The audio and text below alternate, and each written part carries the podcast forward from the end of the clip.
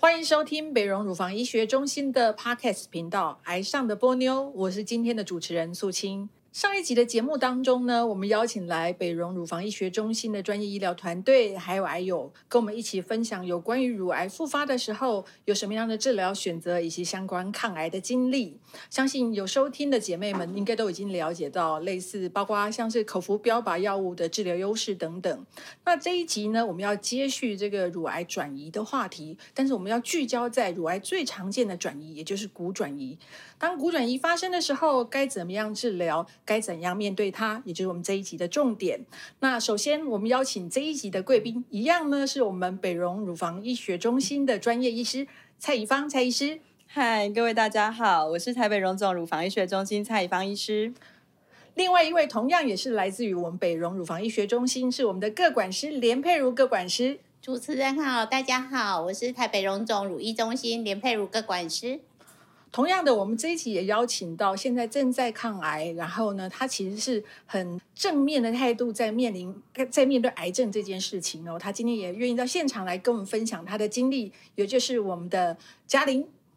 主持人好，各位大家好。是，哎，嘉玲的声音真好听哈。我们知道乳癌比较常见的类型就是我们荷尔蒙阳性，然后 HER2 阴性的患者，而乳癌最常见的寡转移呢，就是骨转移。所以第一个问题就是想请教蔡宇芳医师，就是说为什么骨头会成为乳癌最常见的转移部位？它有什么样特别吸引癌细胞的地方吗？嗯，我想这蛮多人都会想要问的问题哦。那呃，不只是乳癌哦，其实有蛮多的癌症呢，其实也都它因为它的特性的关系，很喜欢跑到骨头。为什么？因为当癌症它想要生存，当它有机会可以突破呃这个血管，然后呢到全身的血液循环去之后呢，它就会随着血流呢到所谓血液丰富的这个器官。包括什么？包括像骨髓啦，或者身上的这些长骨啊等等，其实都是那些血液供应非常丰富的地方。那那个地方呢，其实呃，因为骨头它会有再生，它会开始呃分泌出一些激素啦、生长因子。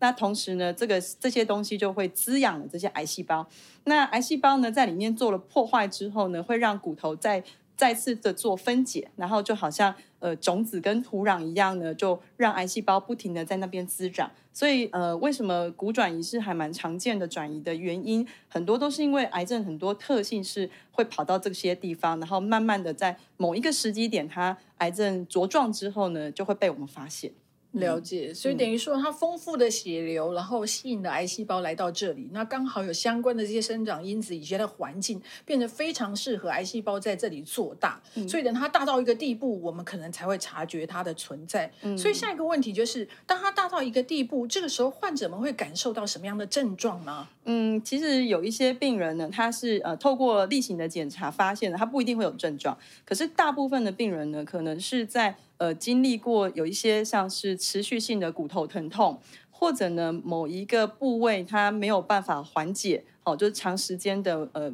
某一个姿势它没有办法缓解的不舒服，然后透过这些症状才被发现的。那呃也因为癌症细胞呢，其实会破坏骨头的这个质地，所以它也很容易造成病理性骨折。所以有些病人呢，他是呃莫名其妙就是跌倒，然后发生骨折之后，才一路的呃去检查发现出来，原来他是乳癌。哦啊，所以这些病人呢，假设你有呃，比方说你是呃长期的有一些地方疼痛，没有办法经过休息缓解，或者某些姿势真的就是嗯真的很不舒服，其实要早点呃跟医师反映，那也许我们就会去做相关的检查，然后发现到底有没有这个骨转移的问题。嗯，所以可能很多人事实上他是如果有在例行的追踪，他可能还没有症状的时候，就在我们追踪的过程中发现了骨转移。嗯，那有些人可能就是长期的这些疼痛不适，甚至哎莫名其妙没有很用力的冲击，然后就骨折了。那这些都是值得要注意的，有可能是骨转移的征兆哦。嗯，那现场接下来就要请嘉玲分享，那你当时是怎么样发现哎你的乳癌已经复发骨转移了？好。那首先先分享，我是在三十八岁的时候第一次诊断出来是乳癌一期，当时就做了局部的呃乳房的切除，以及荷尔蒙治疗，还有三十三次的放疗。那当时在放疗的过程中，就是乳乳房的部分就是会失去知觉，然后就是会就是变硬这样子，没有感觉这样，就是那个时候。那经过了很多年以后，就觉得哎自己好像都好了，没有事了。可是就在我四十六岁的时候。呃，生命中有一个很大的转折，我必须从一个家庭主妇变成一个呃上班族。在那个时候，就就去考了学校的代课老师。可是慢慢的就发现，哎，奇怪，怎么渐渐的非常容易的疲劳，然后身体非常的疼痛，就是那个疼痛的地方是一直在转，一直在转，就是。这个礼拜痛这里，下个礼拜痛另外一个地方地方，就整个身体这样痛了一遍，就觉得怎么回事不知道，然后就觉得说，哎，是不是前一阵子爬山的时候跌倒，是不是跌倒了骨头歪掉什么？所以我就跑去找那个 敲骨，敲骨，去那个就是去敲骨，敲了两次以后还是不见好转，然后就去找物理治疗师，就是治疗，然后他就发现说我有一个地方一碰我就会。痛到会要跳起来那种痛法，他就说你这样不对，你去找骨科。所以那个时候就去找了骨头，就是骨科，然后切片才发现是乳癌转移。嗯，对。那那个时候就是在最后，呃，在学校的时候痛到其实是连小孩子的部本都拿不起来。嗯，就是要改小孩的部本，要搬到桌子上改，我只能这样三本三本的搬。嗯，然后自己就是。生活也没有办法自理，慢慢没有办法自理，连端着碗吃饭都很吃力。你不要说生活之中的穿衣服、穿袜子，那都非常非常吃力。然后痛到最后是真的是没有办法，只能躺在床上。对，而且甚至甚至那种疼痛，据说就算躺在床上，想要笑都笑也会痛哦。对，笑也会痛，咳嗽更不用讲了，笑都不敢笑。对。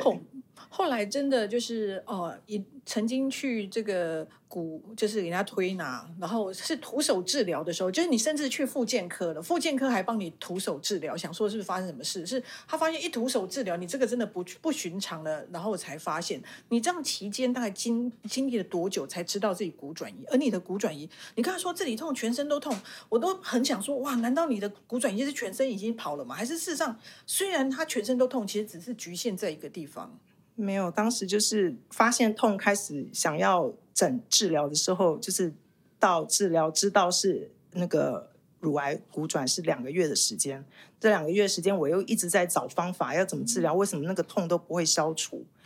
对，嗯，所以后来发现那个转移部位是在髋髋骨髋关节，可是后来扫的结果是，呃，头盖骨到脚趾头通都有，就是整个骨头。哦，所以就是很多的地方的转移，对对，了解。那这个问题接下来问我们的蔡医师，就是说，那一旦发现就是已经有骨转移的，那目前他有什么样的治疗策略呢？还是那以往我们传统又是怎么做呢？嗯，像刚刚嘉玲所描述的症状，就是我们骨转移的病人其实还蛮常见的哦，就是你可能找不出什么问题，但是就是不舒服的痛，你也不知道为什么。没有办法经过休息环节。然后我们以前常呃，对于这些所谓的远端转移哦，远端转移包括骨、肺、肝。那呃，还有其他的像一些器官的转移，那这些地方的转移里面，其实骨转移其实相对来讲，嗯，比较不会有马上的生命危险，但是它症状其实是会很明显。那呃，我们以前对于这些远远端转移的病人，我们心里想的治疗方法，大概不外乎大家想得到的化疗啦。放射治疗啦，或者是呃，像后来这些乳癌，呃，像呃荷尔蒙接受体阳性的病人，他其实可以用荷尔蒙治疗。但是呃，当然现在有很多的新的药物出来了哈。那可是呃，化疗跟放射治疗，我想你之前有经历过放射治疗，也很清楚的知道，他们副作用其实蛮多的。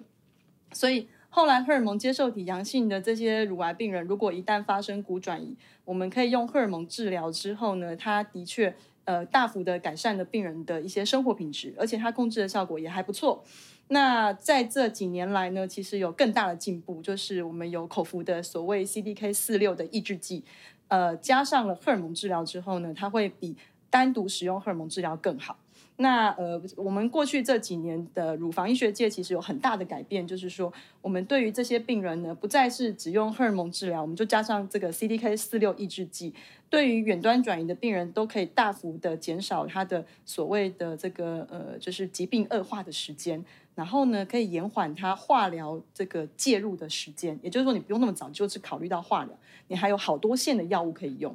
那呃，当然，对于所谓呃只有唯一骨转移的病人呢，事实上其实有很多文献哈，还有很多临床试验都有证明说，它比呃，就是我们加上了 CDK 四六抑制剂之后啊，呃，合并使用荷尔蒙治疗，比单独使用荷尔蒙治疗还要更有效。好，所以它呃可以减少你的症状，然后让你的生活品质改善，然后也可以增加你疾病的控制率。我想这个是目前最大的进步。了解，就是说传统当然我们面对已经骨转移的患者，我们荷尔蒙治治疗也是可以的，嗯或者是甚至有时候是化疗，嗯，比较后线，比较后线。嗯那现在就是说，我们可以在荷尔蒙治疗同时使用这 CDK 四六。嗯，那刚才提到就是有一些是像呃唯一骨转移的患者，我们现在有看到这些相关的这些实证医学告诉我们说，它合用是比单独用来的好的。对，那其他不是呃唯一骨转移的患者，有没有特别适合用的？还是说，通常你们在临床上怎么样？呃，让患者知道他可能是可以用这样的选择。呃，其实现在 CDK 四六抑制剂呢，是针对所谓有远端转移，远端转移就包括我们刚刚讲的肺啦、肝啊，或者呃甚至其他的器官哦，有转移的病人，其实都是首选，然后第一线用药，因为它现在还是在所有的药物治疗里面呢，治疗成绩可能是最好，同时又可以让病人生活品质是最好的。了解。那我知道嘉玲，其实你在知道自己复发，因为其实真的第一时间应该非常的挫折，因为以为八年了，因为我一般的癌症总是觉得五年就毕业了，哦耶，应该就表示远离这个复发的风险。没有想到八年的时候遇到这个，那第一时间是不是觉得心情上觉得有点沮丧？第二，有没有想说哇，接下来该怎么治疗？听说你。去见医生之前，医生在讲，其实应该已经爬文过自己有什么样的治疗选择了吧？是，就是当时八年以后居然复发了，当时真是也是晴天霹雳，觉得新的生活要开始又又被打断了，所以就是嗯，把自己的心情再调整回来吧，对，以自己为主了。以前的是为家人为什么的，现在就是为自己。嗯，很重要。对对嗯，对，对，其实就是呃，我们只有有好的我们，才有好的其他的家人。嗯对，所以这是很重要的事情。是，嗯而且我觉得嘉玲很棒，是说你其实除了说有医疗，因为在北荣这么专业医疗团队支持你，其实你的家人也非常支持你。我知道像呃妈妈是不是还是什么，你的生活其实，在抗癌的期间都有很强大的后盾。对家人的支持非常的重要，还有朋友。嗯对，当时我的家人就是我躺在床上的时候，完全不能动。这个之前大概有一两个月的时间，我妈妈每天都煮饭来给我吃，阿姨也会帮我打扫家里，所以我没有后顾之忧，我只要把自己养好。嗯，好，我给你一个。谢谢。对，真的很棒，就是有这么好的后盾。对，家人都很支持，我就觉得我自己一定要站起来，我不可以对对不起我的父母，对自己一定要先坚强起来，所以我就积极的配合治疗。所以你现在的治疗方式，应该也就是刚才蔡医师讲的荷尔蒙治疗合并使用 CDK 四六的口服标靶药物吗？是这个药物非对我非常的有效，所以我觉得自己非常的幸运。嗯对，当吃了这个药物以后，过了四四个月，我跟我的大女儿就一起去土耳其嗯做热气球。对，这是我完全不敢想象的，嗯。因为从一个卧床只能卧床，生活真的是没有办法自理，慢慢的就觉得这个痛是无止境的痛，他只能躺在床上，到吃了那个药，慢慢的可以活动自如，可以拿着拐杖走路，慢慢的一直复健的结果就是现在别人看不出来我是乳癌骨转、乳癌四期的病人，完全看不出来。对，多亏了有这样的一个药物，还有荣总团队的协助，真的很谢谢大家。嗯，我必须说，因为我刚刚在遇到嘉玲的时候，我也看不出来，完全看不出来她其实之前曾经承受这么大的苦痛。因为其实你第一次治疗的时候，没有没有像复发这么痛苦，因为你第一次是局部的切除，再配合三三次的放疗嘛对。虽然放疗让你当时会觉得说啊，可能人会累累的，然后你刚才讲的局部皮肤会变得很很紧，硬然后甚至好一段时间都没感觉。对，但是比起后来的骨转移那些变成小事哈。都是小事，而且如果吃了那个 CDK 四六的那个药物，虽然有一些副作用，可是对我来讲，这根本就不是问题。我今天能够有那么好的生活品质，就是因为这个药对我有效，所以真的是很感激。嗯，那我知道佩如各管师应该也在你的临床也遇到很多，就是像我们嘉玲一样，就是尤其我觉得最困难的部分，其实通常不是第一次面对癌症的这件事情，而是你以为你已经击败他，他又来了。这通常是他们最困困顿的时候。那像这样子面对骨转移的病人，你你觉得像这个这个口服标靶药物，你觉得对他们来讲，临床上最大的效益可能是什么？嗯，应该是说，我觉得像嘉玲，我还记得她那时候复发的时候，她来医院是坐轮椅的。那他当时是要要使用这个 CDK 四六这个药，那时候台湾的健保是没有给付的。那我觉得很多乳癌的病人在第一次发现他复发的时候，其实他们真的就像主持人讲的，他们真的很挫折，因为他们可能会想到说，我之前的辛苦。要全部卷土而来，所以当一个病人回门诊，然后医生告诉他说：“哎，你复发了。”其实他第一句话就是问你说：“我是不是又要开始做化疗？”所以我觉得有一个 CTK 四六的药的出来，我觉得对我们有一些荷尔蒙受体阳性、HER2 阴性的病人，他们可以多一个选择，是一真的很好。尤其现在台湾的乳癌年轻化。所以很多像嘉玲，你看她重新要开始在上班，结果就发现她复发了。如果她又要做化疗，她可能又要开始请长假。可是因为这个药就不像化疗，它是一个口服药，它到就只要药在他身上，他随时都可以吃，也不用像之前每三个礼拜就要来住院一次，然后要影响到他很多很多很多。那这个药又不像化疗，我觉得它也不掉头发。那虽然它会掉血球，可是它也不像化学药这样子会让病人血球掉到非常非常的低，然后可能有时候还要用到生血球针。所以我觉得这个药对一个乳癌复发的病人，如果他没有，就像刚刚蔡大夫讲的，远端转移，可能不单纯只有骨头。有的人像他可能有肝脏转移或者肺转移，可是他在临床上只要没有一些微症的产生，这个药对荷尔蒙受体阳性、HER2 阴性的病人，他们是一个就像蔡大夫刚刚有讲，是一个第一线的首选药物。那我觉得这个药就是在吃的时候，就是不像化疗会恶心呕吐，也不会掉头发，所以我觉得就会增强病人。要再继续治疗的一个勇气，因为有很多病人他可能复发了，他觉得他之前做过治疗，然后治疗了又失败了。那有的人可能会因为这样而放弃治疗，或者去寻求另类的治疗。所以，像以我自己当个管师来讲，当有病人复发的时候，然后我们如果看到他是核突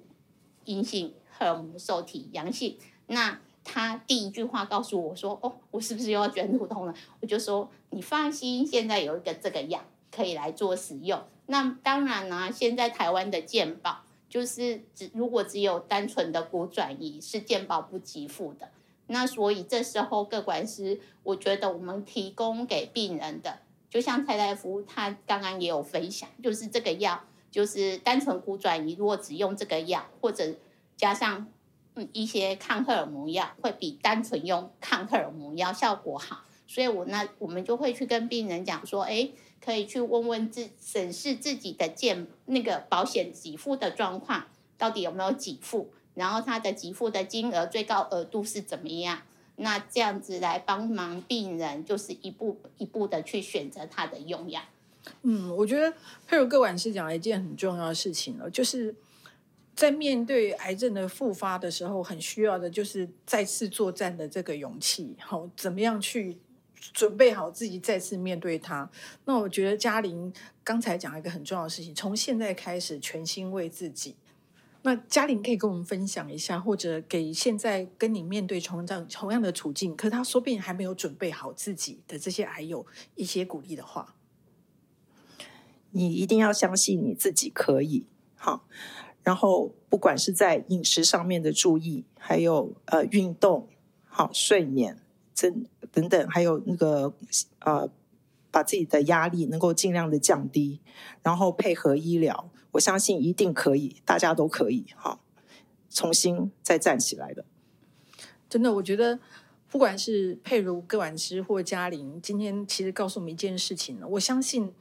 很多人在抗癌这条路上，有时候在第二次遇到癌症的时候，真的那个心情、那个沮丧，可能是难以想象的。但是事实上，现在我们的医疗进步许多，我们有更多的抗癌的武器，而且现在的观念其实不只是我们希望，包括。存活的延长，更希望生活品质在治疗期间也可以提升，所以可有时候是可以兼顾的。其实可以跟我们的各管师或跟医生讨论一下，我们可以怎么样接着接下来的作战，我们可以采取什么样的对策？那把自己准备好。那我相信有这种北荣这个乳乳房医学中心这么专业的团队作为后盾，如果跟家里一样幸运，还有家人作为强大的后盾，我们抗癌的路上其实是。即使是再次面对它，我们也可以保持信心，再持续往前。那也希望如果有在收听的姐妹们，如果你刚刚好你的周边有的需要这样的资讯的患者，